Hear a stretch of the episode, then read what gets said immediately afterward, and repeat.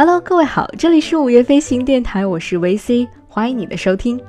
不知不觉当中，时间已经进入到了夏天的世界。前两天我在刷微博的时候，无意当中看到一个介绍日本相关信息的微博号，这篇微博当中写道：“夏天到了，又到了紫阳花开的时节，在这个时候，欢迎你到宇治来。”于是我的回忆就一下子被拽到了夏天到宇治去看紫阳花、吃抹茶的美好的记忆当中。那在今天的午夜飞行电台当中，VC 就和大家一起回到夏天的宇治。看一看紫阳花开的夏天，同时也想一想，吃了那么多抹茶冰激凌，你还不想去宇治看看吗？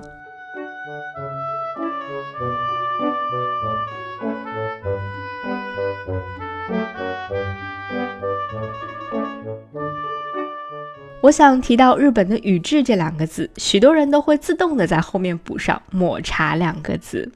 然后脑海当中马上就会浮现出细腻的抹茶和美味的抹茶冰激凌的画面。然而，当你走进这里紫阳花开的夏天和奇妙的源氏物语的世界当中的时候，你才会恍然的发现，一天的光景都不足以去领略这座小城一半的美。而这座位于日本京都府南部的安静小城，也不止仅有抹茶而已。首先，我们先去伊藤久右卫门看一看吧，因为在这里，它将会刷新你对于抹茶的想象。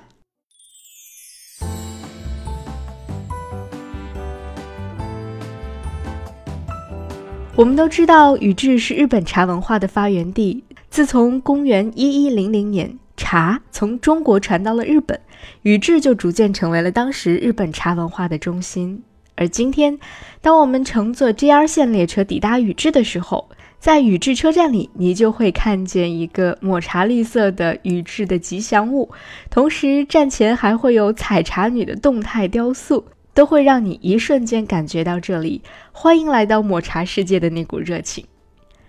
宇治独特的地理位置和它的环境，使得这里种出来的茶格外的清香甘甜。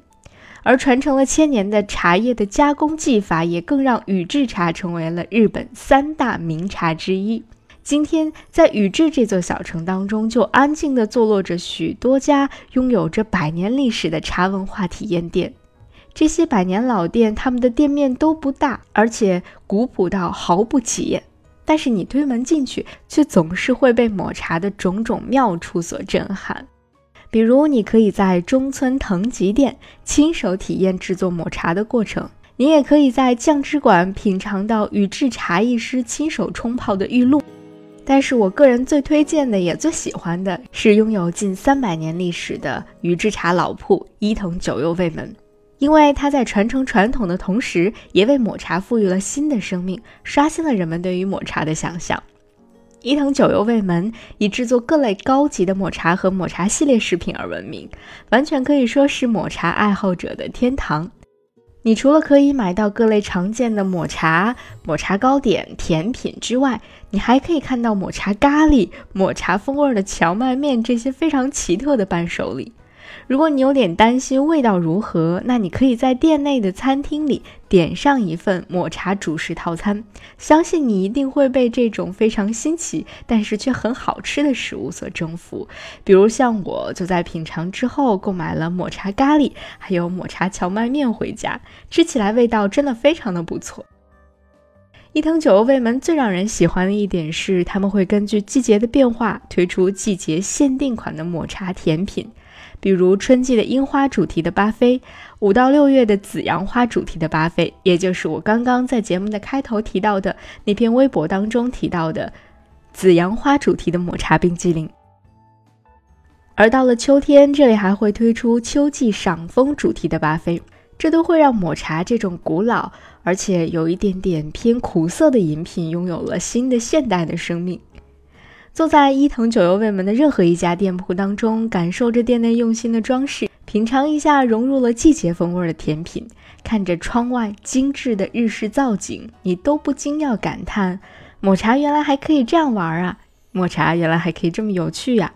抹茶原来还可以更好吃呀！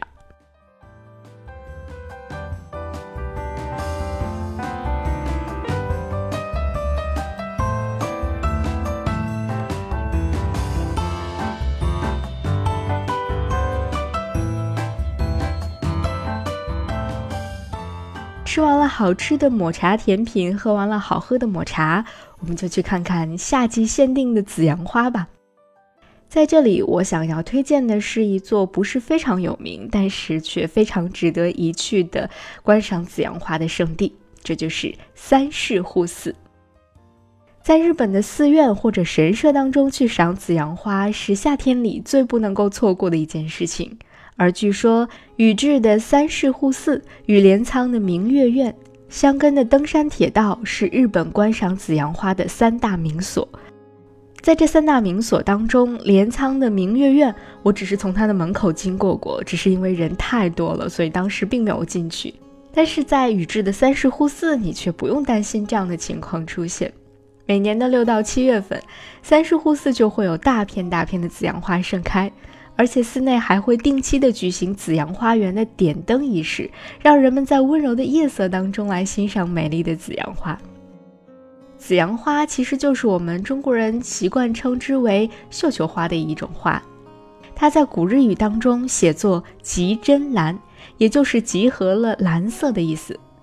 但是我们现在看到的紫阳花，除了蓝色，还有紫色、蓝紫色、粉色、白色等等，这是为什么呢？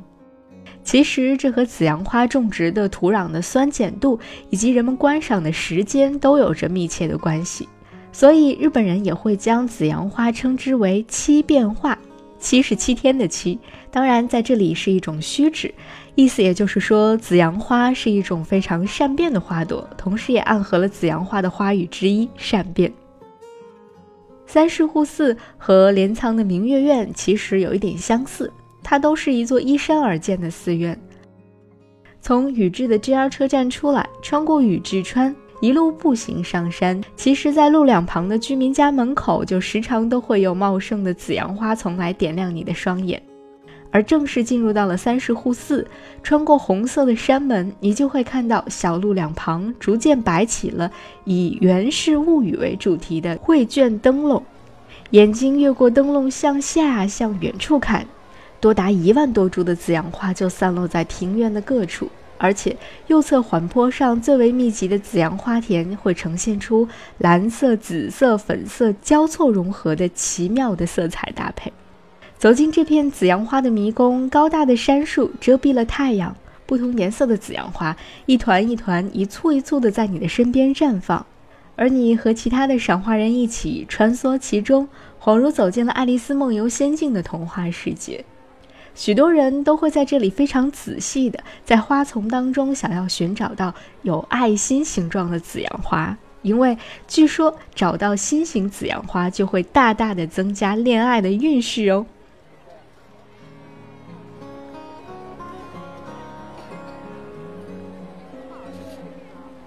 在日本非常著名的古文集《万叶集》当中，有排句曾经写到紫阳花说：“树木尽无言。”无奈字样花色变，迷乱在心间。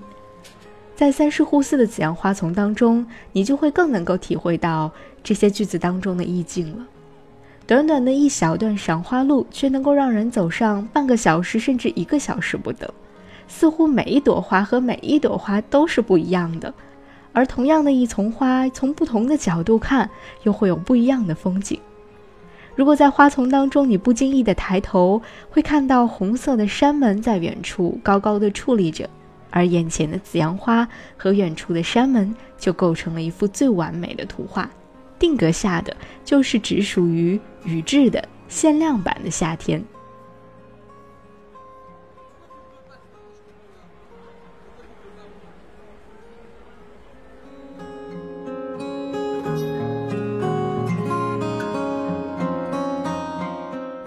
多人想来宇治是因为抹茶，还有另外一批人想来宇治是因为日本最著名的那一部鸿篇巨著《源氏物语》。如果你是一个《源氏物语》的爱好者的话，那我想宇治是你不得不来的地方，因为在这里，无论是平等院还是《源氏物语》的博物馆，都可以让你近距离的去触摸子时部的世界。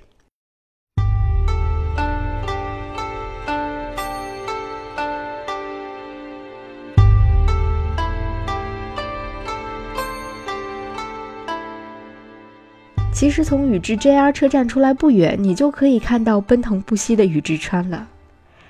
我一直都相信，每一座有水的城市都会是有灵气的，而宇治川对于宇治而言就有着更为重要的意义，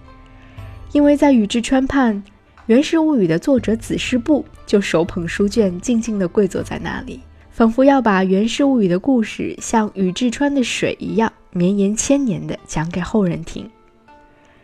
子时部笔下的故事。《源氏物语》的最后十卷就是以宇治作为故事的主要舞台来展开的。从宇治川走到平等院，再到《源氏物语》的博物馆，那些曾经停留在纸上或者是大荧幕上的故事，将会在这里变得触手可及。我们先来说说平等院吧。平等院是《源氏物语》当中描绘的平安贵族们居住的场所，也是一零五二年藤原氏全盛时期藤原赖通改建了父亲的别院而建成的一座寺院。走进平等院的大门，院中低矮建筑的优美风姿和庭院的完美映衬，让人一下子就回到了平安贵族生活的时代。这座沿宇治川修建的建筑，充分体现了古代日本人对于西方极乐世界的想象和向往。他们把宇治川的水引入到寺院当中，依照佛教末法之境，在水池的西侧修建了阿弥陀堂，东侧修建了拜殿，形成了一座净土庭院。阿弥陀堂因为它的外形像一只展翅欲飞的禽鸟，再加上屋脊上有两只精美的金铜凤凰像，所以在江户时代这里更名为了凤凰堂。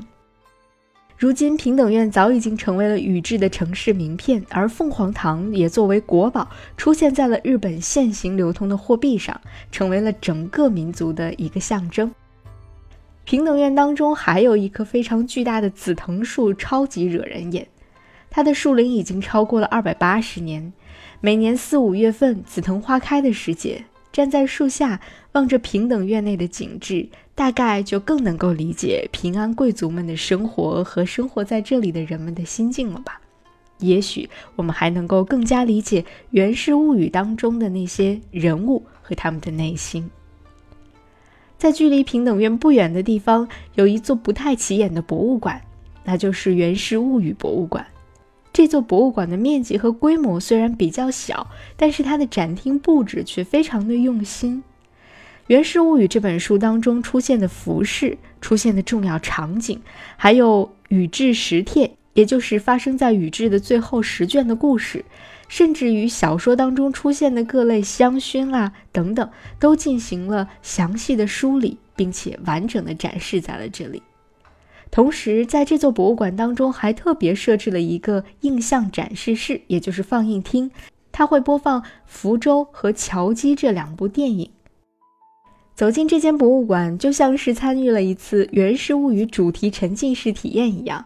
实现了宇智的前世今生、传说与现实的完美对接。如果你是《源氏物语》的粉丝，那我只能说，这里简直就是天堂一般的存在。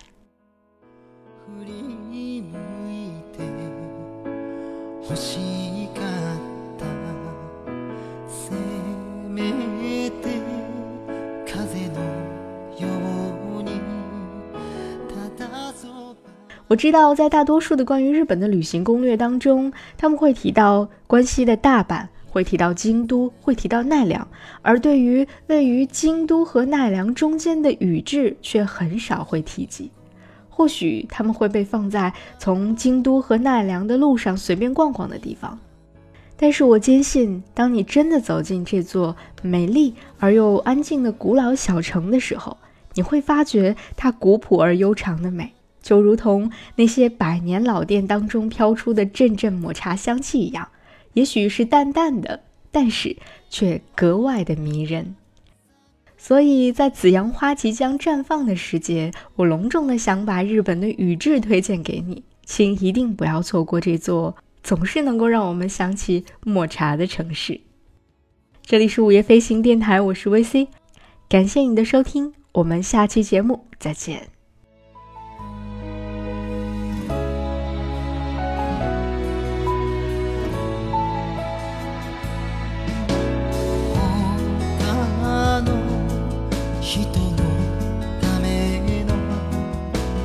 那个。